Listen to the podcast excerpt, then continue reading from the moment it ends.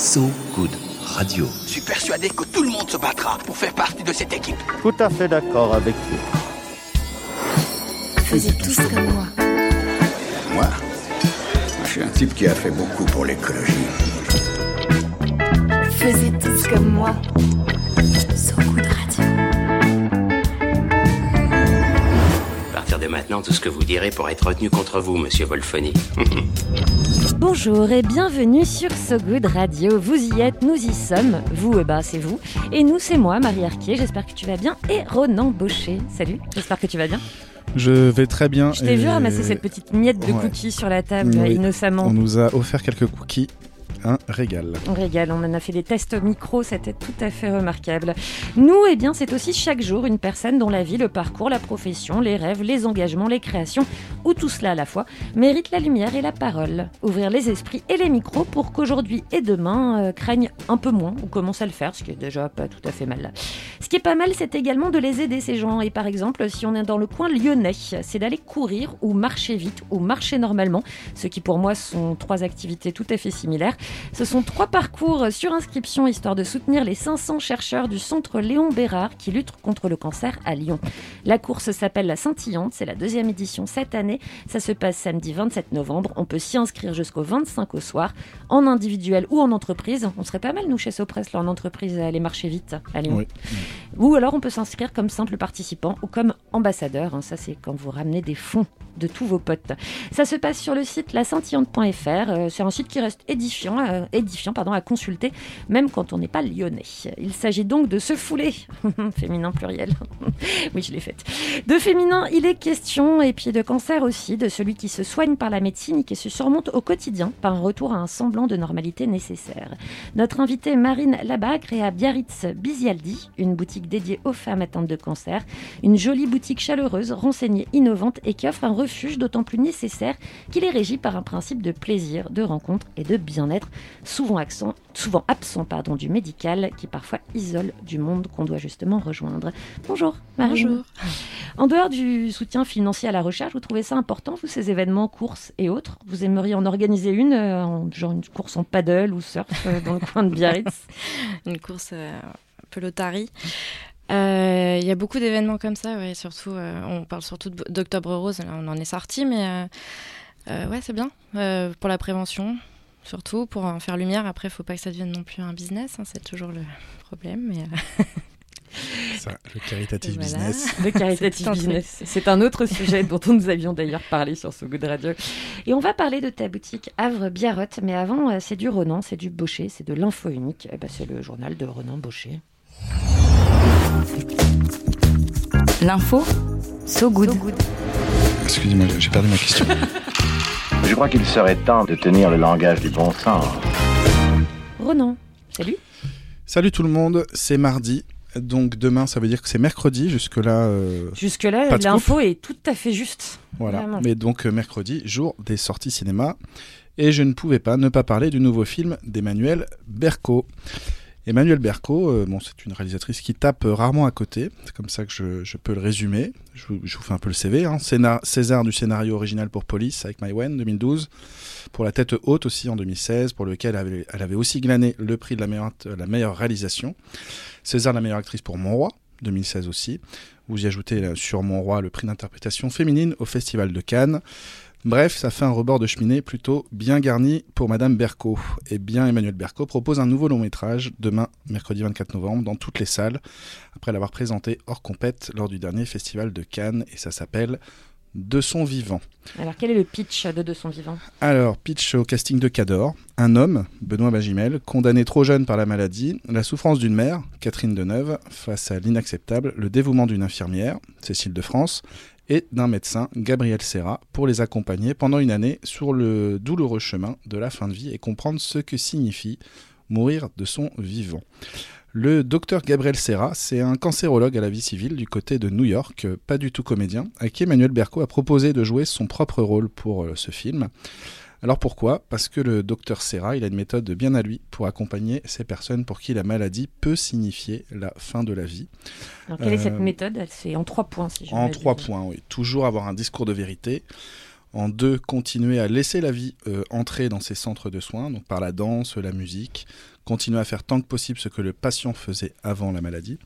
Et en trois, l'accompagnement des familles par le médecin en charge des malades et pas forcément par la cellule psy ou les psychiatres.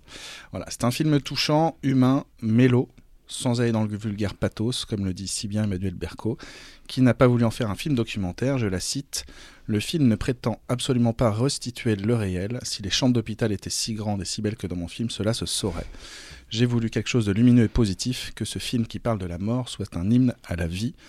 On peut y voir un conte aussi, si on en a envie. Voilà. De son vivant, ça sort en salle ce mercredi 24 novembre, et courez-y. Alors, euh, Marine Labat, notre invitée hein, du genre, est-ce que, euh, d'ailleurs, le cancer du sein, est-ce que c'est traité dans la fiction? Est-ce qu'il y a des bonnes fictions sur le cancer ou sur le cancer du sein ou sur le sujet? Euh, c'est hyper intéressant comme question et ça fait écho à, quelque chose de très récent là, que je suis allée voir. Alors, qui n'était pas une fiction, qui était un documentaire euh, qui est sorti la semaine dernière, qui s'appelle Elle danse et euh, qui retrace le parcours d'une d'une une ancienne notaire qui euh, est devenue prof de danse euh, à l'attention des personnes touchées par le cancer et qui en l'occurrence danse à l'Institut Gustave Roussy toutes les semaines euh, en soins palliatifs, en, soins de fin de vie, en oncologie. Donc euh, c'est, euh, elle accompagne justement la vie euh, vers la, enfin, cette transition de la vie à la mort. Et, euh, et ça faisait également écho à une autre fiction qui date d'il y a 7 ans, je crois, un truc comme ça. Euh, C'était un film avec Florence Foresti. Qui, alors, est-ce que euh, on Je est suis sur un passée à côté. Euh, c'est- peut-être euh, le cas. Je ne sais pas si c'était un grand cru ou pas. Euh, le fait est que euh, ça traitait là aussi de la du retour au corps, à la féminité. C'est un grand sujet aussi la féminité, mais en tout cas à son corps, à la, même à l'érotisme qu'il pouvait y avoir suite à suite à des traitements. Et euh, ça pose beaucoup de questions sur euh, toute cette notion de plaisir, de loisir, de danse, de vie, alors qu'on parle d'un sujet qui est toujours très lourd. euh, et qui peut parfois être euh, un sujet à débat, quoi. C'est nécessaire d'avoir des bonnes fictions sur ce genre de sujet? C'est important? Je sais pas ce qui est une bonne fiction sur ce sujet parce que c'est tellement personnel. Euh, qu'on soit euh, concerné par la maladie en tant que patient ou qu'on soit proche déjà, euh, un proche, on a accompagné quelqu'un qui, qui est en cours de traitement ou qui peut-être n'est plus là, on a des regards qui changent. Moi, j'ai eu le regard qui a, en tant que personne, beaucoup changé en fonction de ma place par rapport à ça. Donc, je pense que ça peut aider, en tout cas, ça peut accompagner. Alors, on va continuer à discuter ces sujets, et notamment à travers la création et l'existence de cette boutique qui se situe à Biarritz, Oui.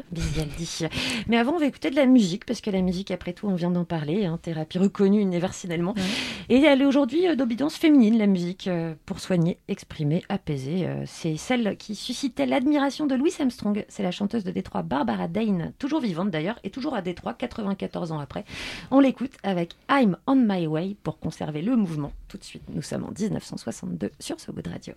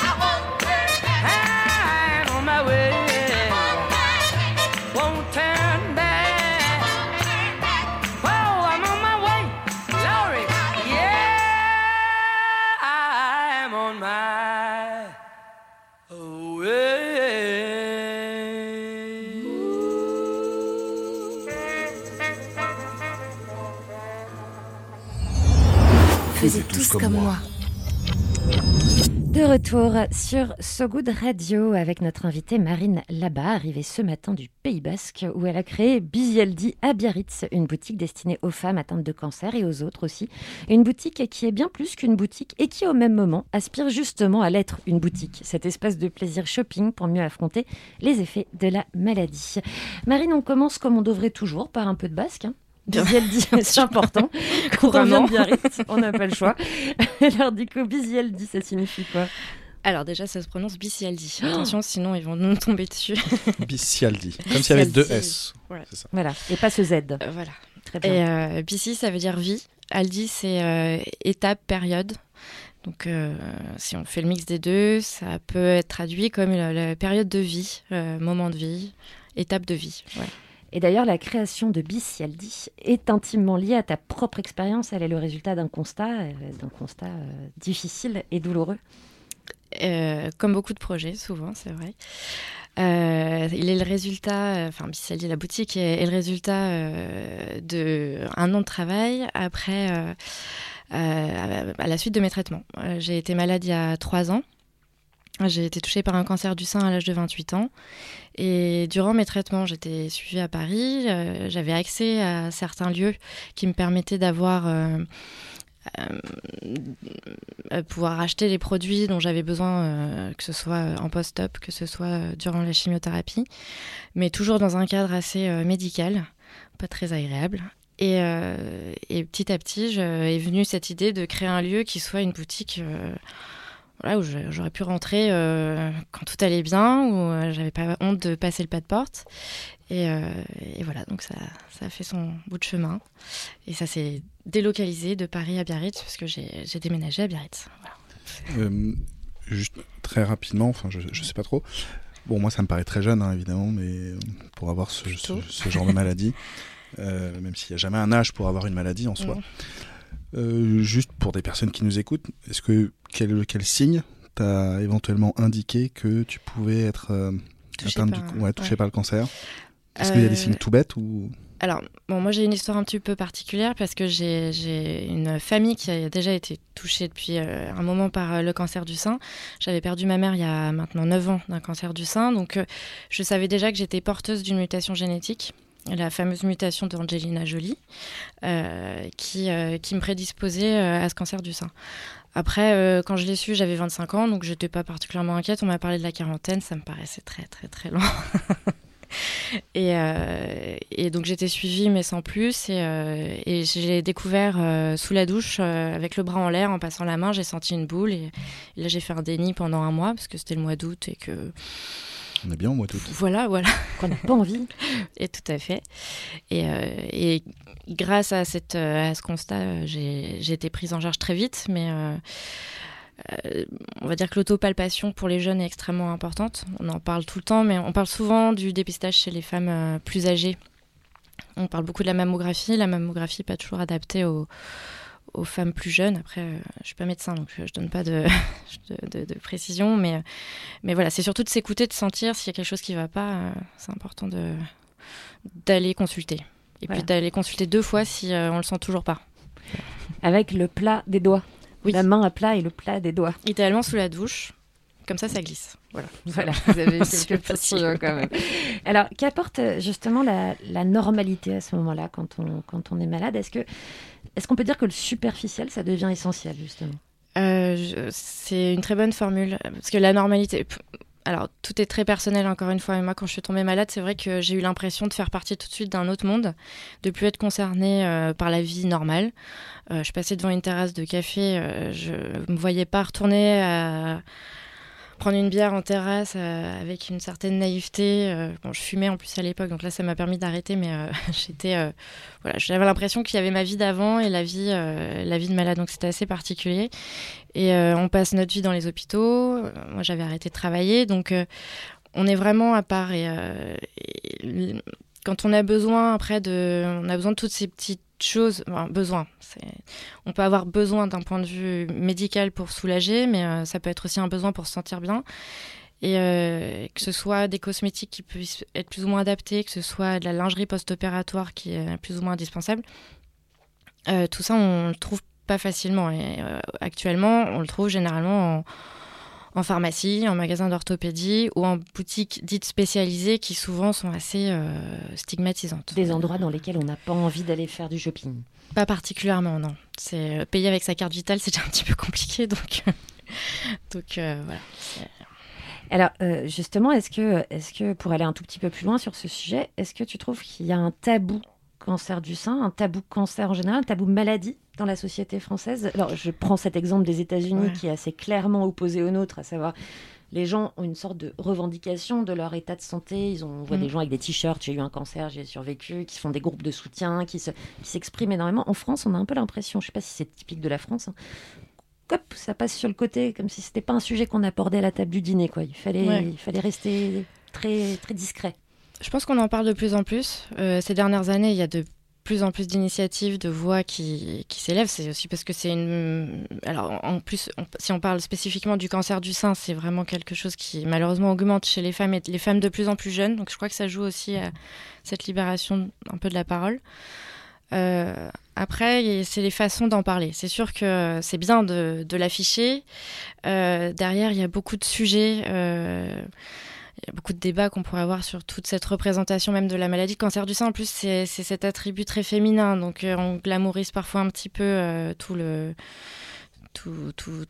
cette pathologie-là. Et euh, il y avait un podcast d'ailleurs extrêmement intéressant euh, qui s'appelait Impatiente, qui euh, traitait de toutes ces questions euh, autour du tabou, du féminisme, des questions euh, de violence aussi, ce qu'on appelle les violences oncologiques. Enfin voilà, des, beaucoup de sujets autour de ça. Donc ouais, c'est encore tabou. Et c'est justement en réintégrant tout ça dans la vie au quotidien et même à travers le quotidien un peu facile comme une boutique que petit à petit cette maladie apparaît aux yeux des gens peut faire peut-être aussi moins peur et en parler plus facilement. Alors, je te cite hein, d'ailleurs euh, sur le site, c'est transformer cette épreuve en quelque chose d'utile. Oui. Qu'est-ce que tu entends par là exactement? Euh, alors, non pas que l'épreuve euh, soit utile ou inutile, mais euh, c'est vrai que quand on sort d'un parcours euh, assez lourd et pénible, euh, quand- Combien de temps, par exemple, ça prend euh, alors ça tout peut dé- dépendre. Le, on va dire le protocole euh, classique en quelque sorte, mais ça peut s'adapter. Euh, ça va être à peu près un an généralement pour le cancer du sein si euh, il est pris à temps, s'il n'est pas dit métastatique, etc. Euh, moi j'ai eu d'abord une opération, donc après j'ai enchaîné avec six mois de chimio et il y avait un mois et demi à peu près de radiothérapie. Donc évidemment il y a eu temps de pause, il y a eu la reconstruction un an et demi après. Donc bon, en fait finalement c'est des choses qui peuvent prendre beaucoup plus de temps, mais condensé on va dire que c'est on va mettre sur un an. Voilà. Et euh, un entre parenthèses, et euh, sans compter après l'après, dont on parle beaucoup moins, et qui est très complexe aussi. Et qui est au cœur de, de ton travail, là. Euh, oui, qui en fait partie. C'est vrai que je rencontre souvent les femmes au début de leur parcours de soins, euh, mais c'était une volonté aussi de pouvoir être dans l'après. Euh, je dis l'après parce qu'on appelle ça vraiment comme ça. hein, donc, donc c'est c'est un sujet dont même les, hôpitaux commencent un petit peu à saisir pour, euh, pour qu'il y ait un accompagnement, qu'on laisse pas les gens dans la nature en fait, parce que c'est un peu le cas actuellement. Et euh, C'est-à-dire une fois que qu'on estime médicalement que quand les traitements sont terminés, qu'on est dit en rémission, c'est-à-dire qu'on pas forcément guéri, mais voilà qu'on est, euh, on a terminé les traitements et qu'a priori euh, les choses vont vers le bon sens. Bah, on a rendez-vous bah, peut-être dans six mois, un an. euh, salut, ciao, et puis et puis vous vous débrouillez. Alors que ça fait un an que vous y allez presque tous les jours et que c'est votre deuxième maison, donc ça peut être un petit peu déstabilisant. L'entourage aussi, qui est là, vous demandez 15 fois par jour comment ça va. Bah, il vous laisse euh, reprendre votre vie, donc vous allez mieux. Donc, euh, donc ça peut être euh, souvent un gros coup euh, de bambou derrière c'est pas toujours évident. Et c'est vrai que c'est souvent le moment où on a besoin de rencontrer des personnes qui ont peut-être vécu la même chose pour pouvoir en parler. Qu'on va toujours avoir besoin de certains produits, notamment en lingerie pour le cancer du sein. Si on n'a pas eu de reconstruction, qu'on est en cours de reconstruction, on va avoir besoin d'une lingerie confortable ou adaptée. Donc il y a pas mal de choses comme ça. Euh, et d'être accompagné aussi par des assos, retourner au travail. Enfin, voilà, il y a pas mal de trucs. Donc, euh, Alors on va continuer hein, à discuter euh, justement de comment est-ce que tu mets ça en pratique euh, dans chez BCLB. Chez BCLD. Chez voilà, à Biarritz. Mais avant, tu as choisi une musique pour nous. Qu'est-ce que c'est? Oui. Euh, c'est Tôt le matin de Gaël Faye. Alors pourquoi cette, euh, cette, euh, ce titre, cette chanson Qui, comme ça, pourrait n'avoir aucun rapport. Mais euh, c'est une chanson qui alors, elle est sortie au début de mes traitements. Donc euh, je l'avais entendue à l'époque et je l'ai beaucoup écoutée. En fait, c'était un peu devenu mon, mon hymne. Je- elle me parlait beaucoup parce que je trouvais que c'était une chanson pleine de. très combattante. Euh, très, euh, il fallait aller vers la vie et, euh, et une fois que tout ça était terminé, enfin lui, je, je sais pas trop dans quel contexte il le dit. Je crois qu'il reste assez flou d'ailleurs sur cette façon de de, battre un petit peu le quotidien. Il y a beaucoup de choses qui me parlaient et je trouve que c'est un- une belle façon de. Une hymne, une hymne à la vie. Un hymne à la vie. Un C'est- hymne, une hymne. C'est une chanson que tu peux réécouter euh, sans forcément repenser à la raison pour laquelle ça, tu l'as écoutée à ce moment-là ou... Euh, Ou alors elle est oui, forcément associée à ça. Elle est associée, ouais, c'est comme beaucoup de choses, euh, on associe pas mal, malheureusement un petit peu, ouais. Mais pas dans le mauvais sens du terme, elle me rend pas triste, quoi. Elle me- je la trouve plutôt, elle donne du courage plus qu'autre chose. Alors on peut l'écouter tout de suite sur ce goût de radio.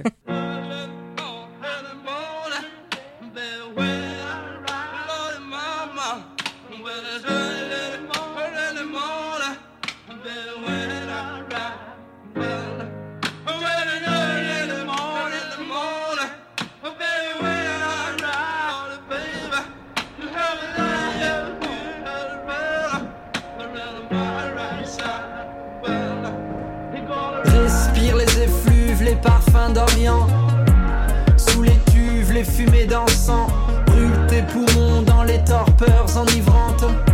Hume les fleurs, leur senteur navrante. Laisse loin la rumeur des villes.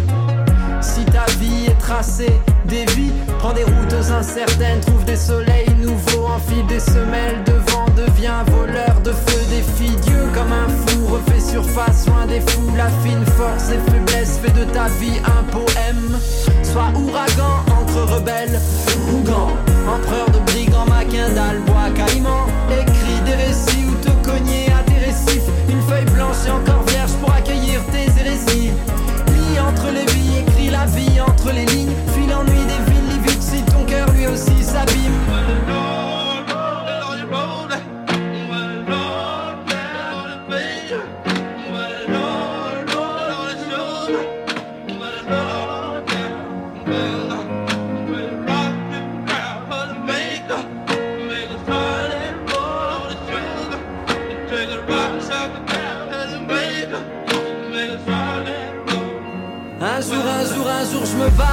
Hasta la vista.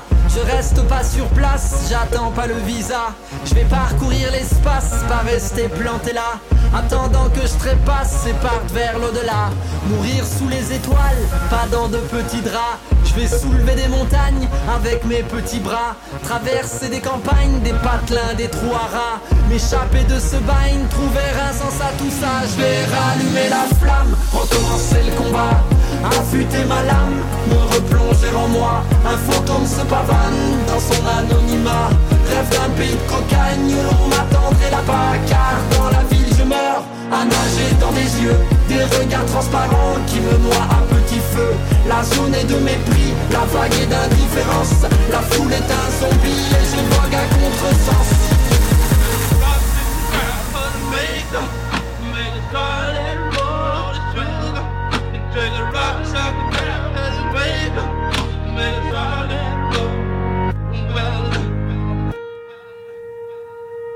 Entendre le son des vagues lorsqu'elles s'agrippent à la terre ferme. Cultiver le silence, tout est calme, plus rien n'interfère. Rechercher la lumière, un jour peut-être trouver la clarté. En nous le bout du monde, faire de son cœur une île à peupler. Ouvrir de grands yeux clairs au bord d'immenses lacs émeraudes. Se laisser émouvoir tôt le matin quand pousse l'aube. Aux premières heures du jour, tout est possible si l'on veut. Reprendre dès le début, redéfinir la règle du jeu. Briser les chaînes, fissurer la dalle. Inventer la lune que tout cela voit.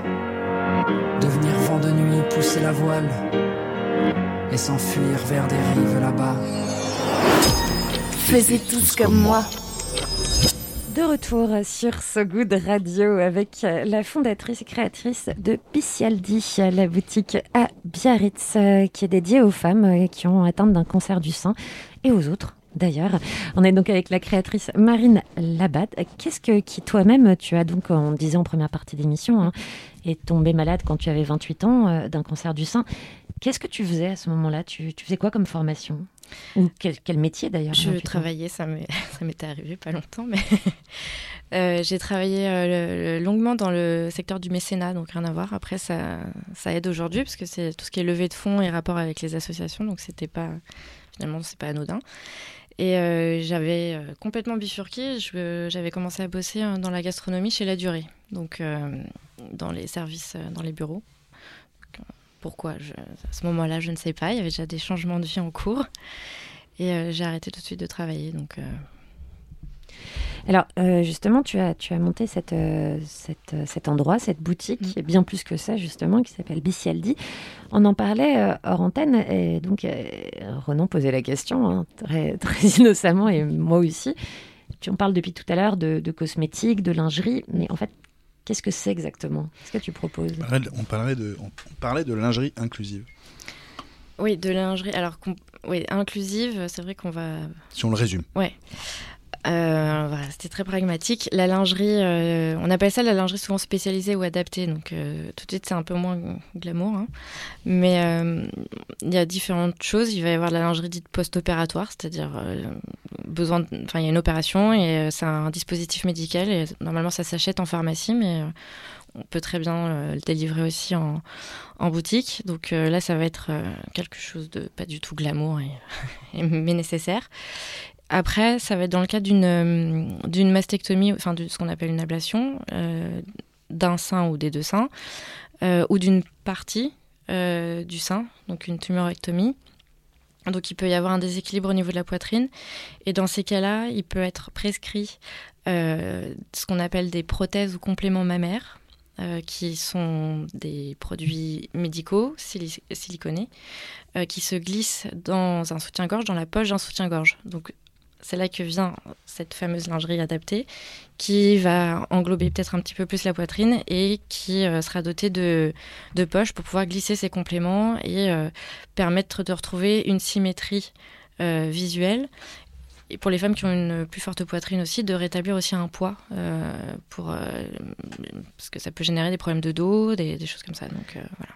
Et alors, toi, que tu disais justement, tu accueilles des femmes dans ta boutique qui ne savent même pas vraiment vers quoi se tourner? Est-ce que tu, y a une forme de conseil qui est offert dans ta boutique? J'essaye d'être un relais supplémentaire. Normalement, elles arrivent avec quand même certaines informations parce que à l'hôpital, elles sont censées avoir été informées. Donc, euh, euh, il y a des infirmières dites d'annonce ou coordinatrices qui sont censées leur donner ce genre d'informations.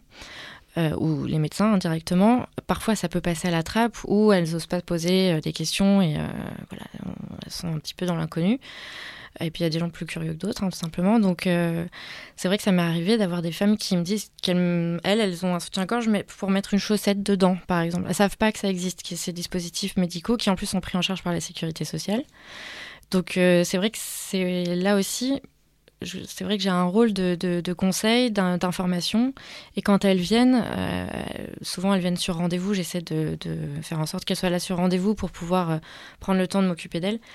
Euh, ça m'arrive de, de passer du temps avec elles et de pas forcément euh, leur vendre quoi que ce soit à la fin, mais de leur donner euh, des infos. Après, elles reviendront pour autre chose, peu importe, mais c'est un, il y a un double rôle quand même. Et les, les rendez-vous, il y a une plage horaire dédiée à ces rendez-vous ou c'est sur toute la journée? Alors, c'est encore en.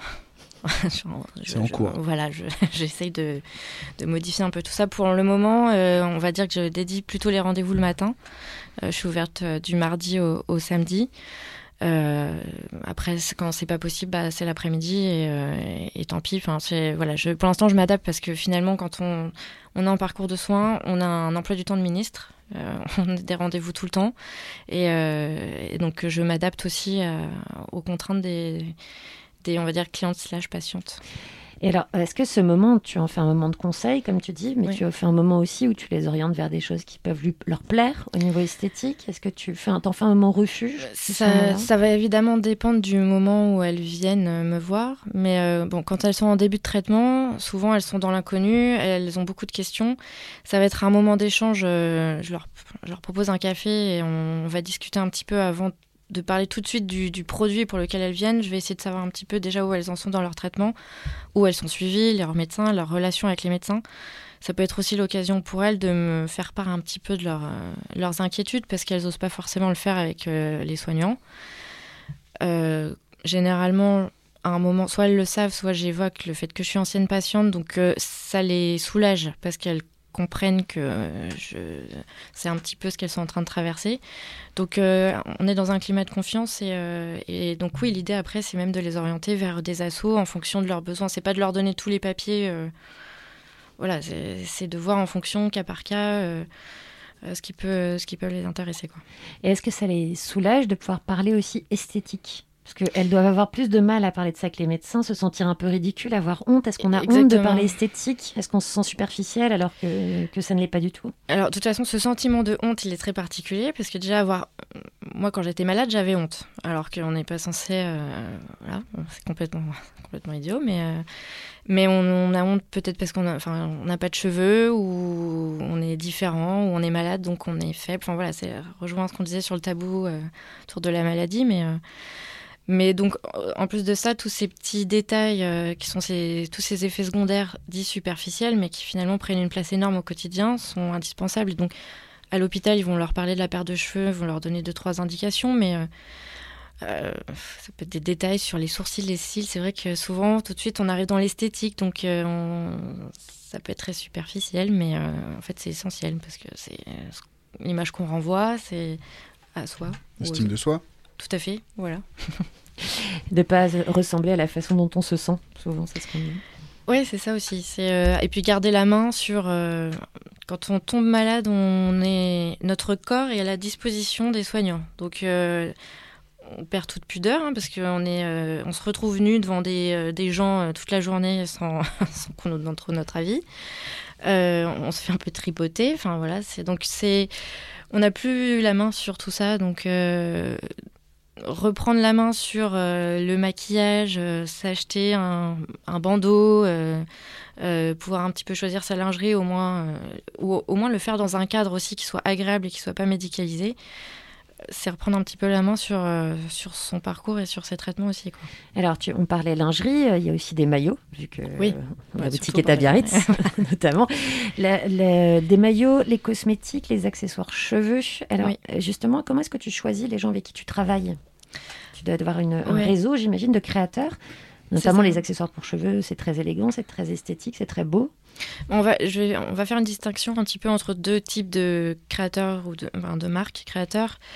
Il y a les marques qui sont vraiment pensées et adaptées à la base pour les personnes en traitement parce qu'il va y avoir des besoins spécifiques. Je pense à la lingerie, donc euh, où il y a encore, euh, on disait ça tout à l'heure, euh, beaucoup de travail à faire parce que c'est souvent assez mémérisant et c'est pas toujours très, c'est pas toujours très, très séduisant. Alors c'est, on peut trouver un juste milieu entre euh, la lingerie sexy et la lingerie euh, C'est mémérisant. mémérisant. De- c'est- pour, et pour être mémère, c'est ça? Voilà. D'accord, ok. Pour moi. Pour la- Non, non, non, non, j'aime bien. euh. euh, Bel adjectif. Il faut démémériser la lingerie, Voilà. c'est très important. Je retiens, je retiens. Voilà, exactement. Euh, même si j'ai des dames d'un certain âge qui viennent me voir, et qui, mais qui elles-mêmes sont ravies de découvrir parfois qu'il peut y avoir des, des lingeries un peu De la plus jeunes. démémérisation. Euh, démémérisation. Voilà, tout à fait. Exactement. Donc il y a vraiment ces marques un petit peu plus spécifiques. Je vais penser notamment euh, euh, ouais, à la marque, je ne sais pas si je peux parler de marque. Bien sûr, ou- oui. Euh, pas sur le service public. Pas du tout.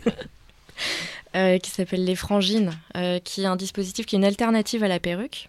Euh, c'est une ancienne patiente, une jeune euh, femme aussi d'une trentaine d'années qui a, qui a créé ça. C'est un petit serre-tête, un passant avec une frange. Donc euh, c'est une prothèse partielle en quelque sorte, euh, qui est associée avec un turban, avec un petit bonnet. Et donc euh, là, on est vraiment sur une marque qui euh, cible vraiment les personnes qui ont une perte, enfin une alopécie, une perte de cheveux. Et à côté de ça, j'essaye de trouver aussi des, marques qui sont pas forcément dédiées à la maladie, mais qui, euh, qui peuvent s'adapter à certains, à certains besoins. Donc pour les accessoires cheveux, ça peut être des créateurs locaux. euh, là justement, il y a euh, Maison Marie-Laure qui vient de rentrer certains turbans qui peuvent tout à fait se prêter à, à une paire de cheveux, mais elle n'a pas pensé ces accessoires pour ça à la base. Donc, Ça permet peut-être aussi que la personne, la patiente, la personne qui est malade puisse aller faire du shopping avec des copines qui ne le sont pas, juste et que les deux y trouvent plaisir et donc ce soit pas une activité. Exactement. c'est ça, c'est pas. En fait, pour tout le monde, c'est plus agréable. C'est-à-dire que la personne, euh, bon, l'accompagnant, du coup, va toujours être un petit peu, moins mal à l'aise, parce que c'est, on peut toujours être un petit peu gêné. Et la personne en soins, euh, déjà, n'a pas l'impression, là encore, c'est un mot que je redis souvent, mais euh, pas être stigmatisé toujours par. euh, bah, par, parce qu'il y a, y a des marques, hein, j'en ai aussi, hein, des turbans bonnets qui sont des marques un peu dites chimio, qui sont spécifiques et qui font un petit peu plus malades, mais qui pour certains euh, vont être plus adaptés et c'est confortable et il y a certains trucs qui peuvent, euh, qui peuvent le faire. Donc l'idée c'est vraiment d'avoir euh, les deux et d'être dans un contexte euh, voilà, agréable. Et, d'ailleurs j'ai beaucoup de passages aussi de gens qui sont pas en soins quand je suis pas sur rendez-vous. J'ai une clientèle locale, touriste, qui, est, voilà, qui vient aussi pour euh, se faire plaisir. Donc ça permet d'être un endroit de rencontre aussi. C'est de, de sensibilisation pour des gens qui ne sont pas malades et qui ne connaissent pas de gens malades, mais qui, peuvent plus se renseigner en passant comme ça par hasard, en regardant. C'est alors euh, généralement, euh, si on est extrêmement euh, curieux ou euh, attentif, on voit pas tout de suite que c'est une boutique spécialisée. Donc il y en a qui rentrent et qui ressortiront, ils ne le sauront jamais. Donc.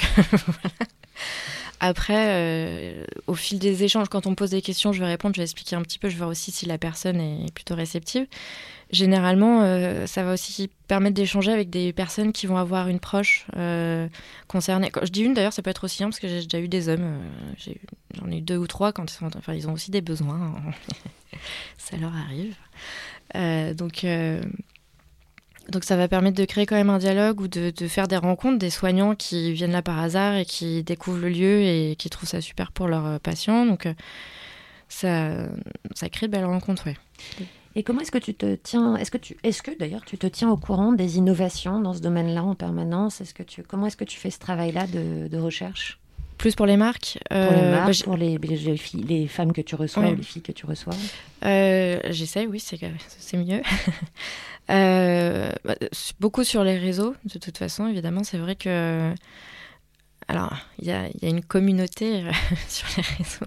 Communauté avec un K, parce que le, cancer se définit dans le jargon médical avec la lettre K. Voilà. Donc, euh, c'est un peu particulier. C'est. Il y a une communauté dans le sens où il y a beaucoup de femmes qui du coup vont échanger entre elles et c'est nécessaire pour avoir des soutiens. Et du coup, il y a des marques euh, qui communiquent beaucoup. Il y a la, marque de cosmétiques même qui, qui est de plus en plus implantée, qui est dans beaucoup de pharmacies et qui se développe beaucoup, qui est très, qui est très bien aussi pour tout le monde d'ailleurs, parce que c'est de très bons produits, euh, qui communiquent beaucoup sur... euh, sur une, ils ont beaucoup de mantras positifs. On est sur euh, des produits qui sont agréables. On est plus, on sort du médical là aussi, donc petit à petit, toutes ces marques sont très actives et euh, ça permet de connaître un petit peu euh, ce qui se passe.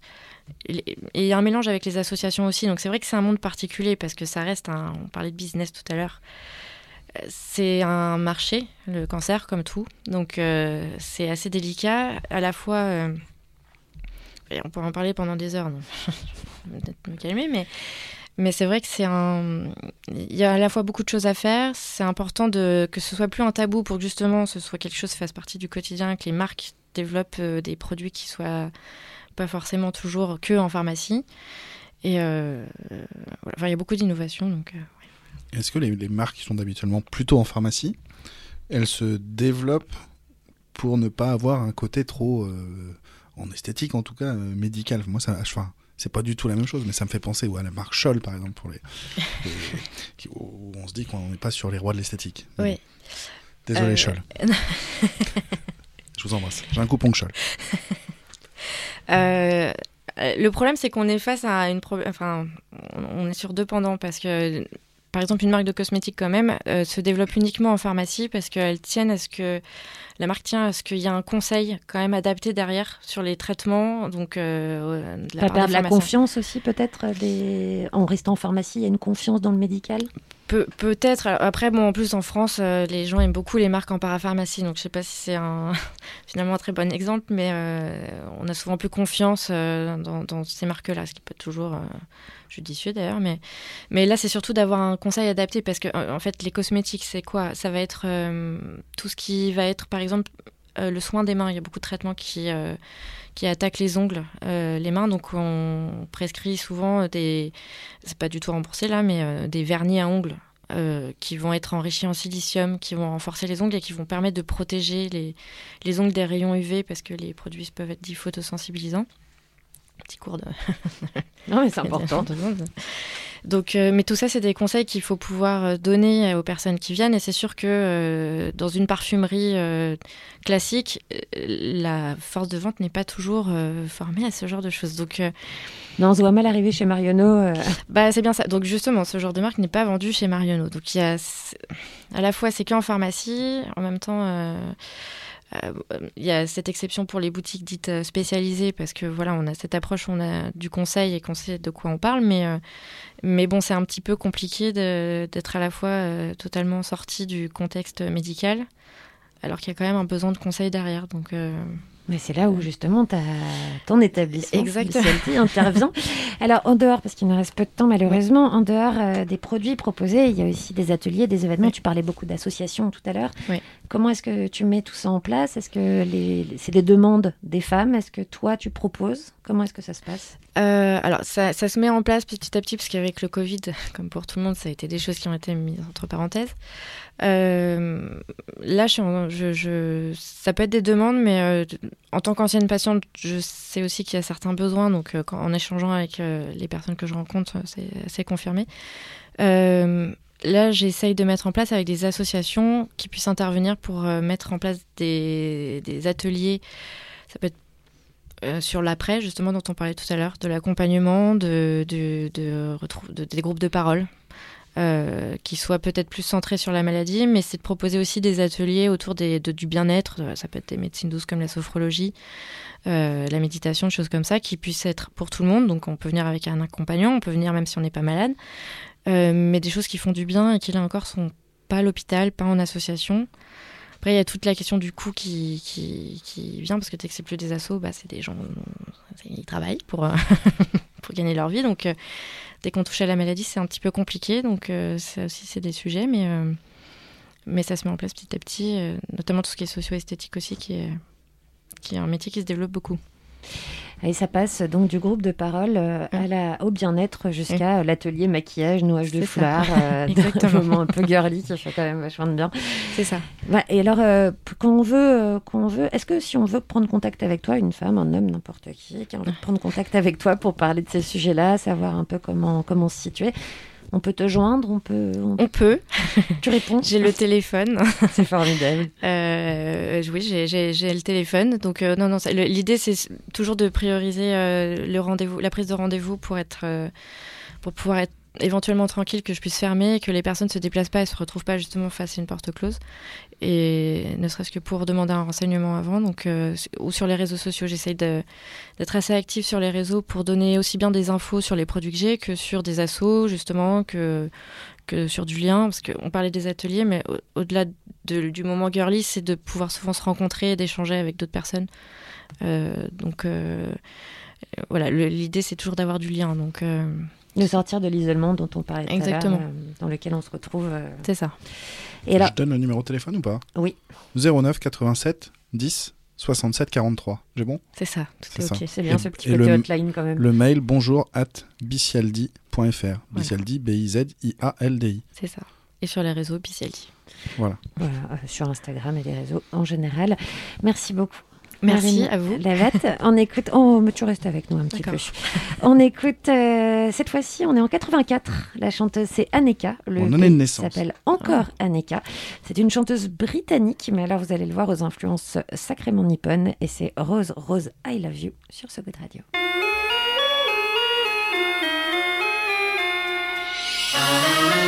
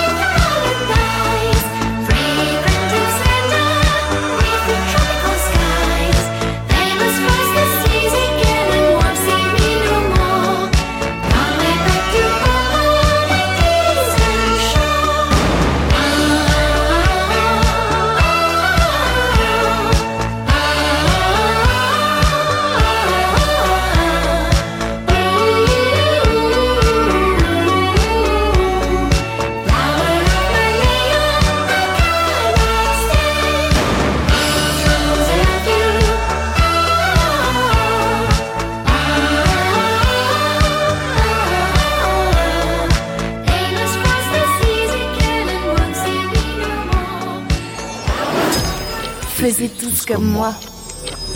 Et voilà, c'est la fin de cette émission où notre réalisateur Thomas Chelvidel a hoché la tête de droite et de gauche comme un petit manga sur cette musique que je viens de passer. Il a dodeliné du Chelvidel. Ronan Baucher n'était pas de reste par ailleurs. Ronan, euh, qu'est-ce qui se passe demain, ici même Demain, nous sommes donc le mercredi 24 novembre. Nous recevrons le réalisateur de Soul Kids. En Un parlant musique. Voilà, un documentaire. euh, En brin différente, ceci dit. Oui, sans doute. Un, un documentaire qui nous raconte la, la belle histoire d'une promotion de la Stax Academy d'enfants, des enfants de, de- de- du coin, de Memphis. Et c'est Hugo Sobelman, le réalisateur, qui sera avec nous. Voilà un documentaire qui sort en salle Qui demain. sort en salle, euh, oui, euh, demain d'ailleurs. Justement, ça tombe quand même très très bien. Nous sommes toujours avec notre invitée Marine Labatte. Donc, euh, et nous parlions hors antenne d'une petite annonce d'ailleurs pour le Pays Basque, une grande annonce.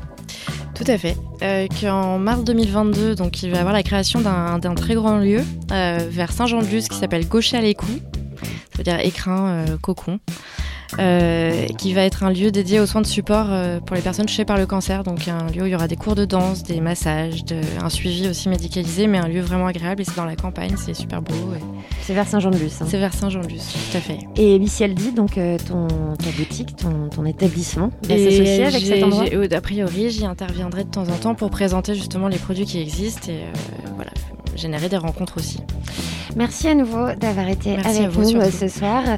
En passant, avant de se quitter, je vous signale que selon se s'ouvre aujourd'hui la 27e édition du festival Chéri Chéri, pluriel féminin, pluriel masculin, au MK2 Beaubourg, Seine et Bibliothèque. 10 jours de longs de cours de doc LGBTQ et plus plus plus, avec à chaque catégorie suscitée un palmarès. Et ce soir, en ce moment même, c'est la projection du film After Blue, le film SF de Bertrand Mandico.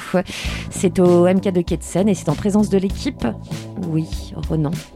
Non, non, je, je- voulais pas te couper, c'est juste, on avait reçu aussi euh, Klaus Drexler, un réalisateur euh, qui est dans la sélection euh, du festival. du festival.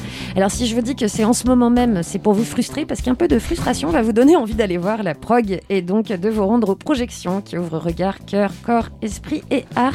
Et d'ailleurs en parlant de ça, il y a la clôture le 30 novembre, ce sera au MK de Bibliothèque avec le film Money Boys, superbe film présenté dans la section Un certain regard du Festival de Cannes 2021. Premier long métrage absolument sublime de Yilin Chen-bo, réalisateur chinois immigré en Autriche en 94 et qui a été formé à l'Académie du film de Vienne sous la direction, je vous de Michael Haneke. Beau programme, surtout que la séance sera en présence de l'équipe du film le 30 novembre pour la clôture. Rendez-vous sur le site du festival Chéri Chéri. Et nous, on se laisse avec Gloria Barnes. C'est un album Uptown euh, qu'elle a fait euh, quasiment elle-même. C'était à Harlem et euh, en 1973 et il a fallu eh bien une émission de radio euh, de Grande-Bretagne pour qu'elle soit découverte comme quoi parfois ça prend un continent c'est Home le titre qu'on écoute pour se, qu'on écoute pour se quitter pardon Mari- Marine Labatte merci beaucoup d'avoir été avec nous encore une fois rendez-vous sur le site bicialdi.fr FR. Merci beaucoup. merci à vous Merci. Ronan salut à demain Salut, bisous. Thomas Chalvidal merci Bisous. Bye. Faisiez tous comme moi. Good radio.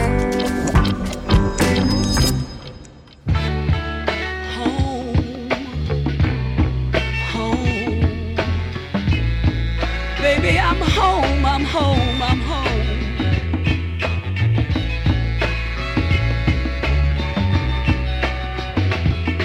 No more lonely nights will you fear. No more lonely days will you ever be alone. No more lonely nights will you cry. No more lonely days will you have to wonder why. Oh, I'm home. Oh, home. Baby, I'm home.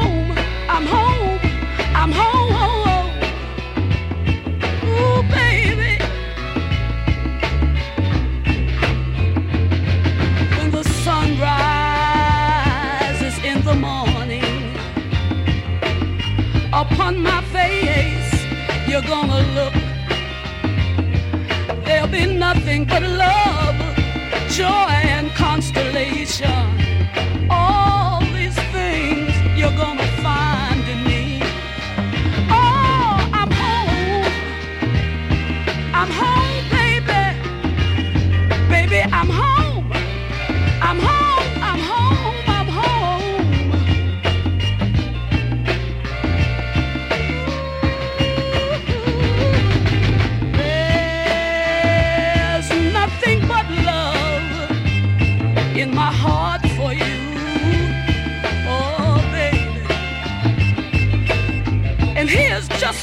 Other thing I want to say to you, baby. I'm gonna do everything that you want me to. Oh, baby. I said home.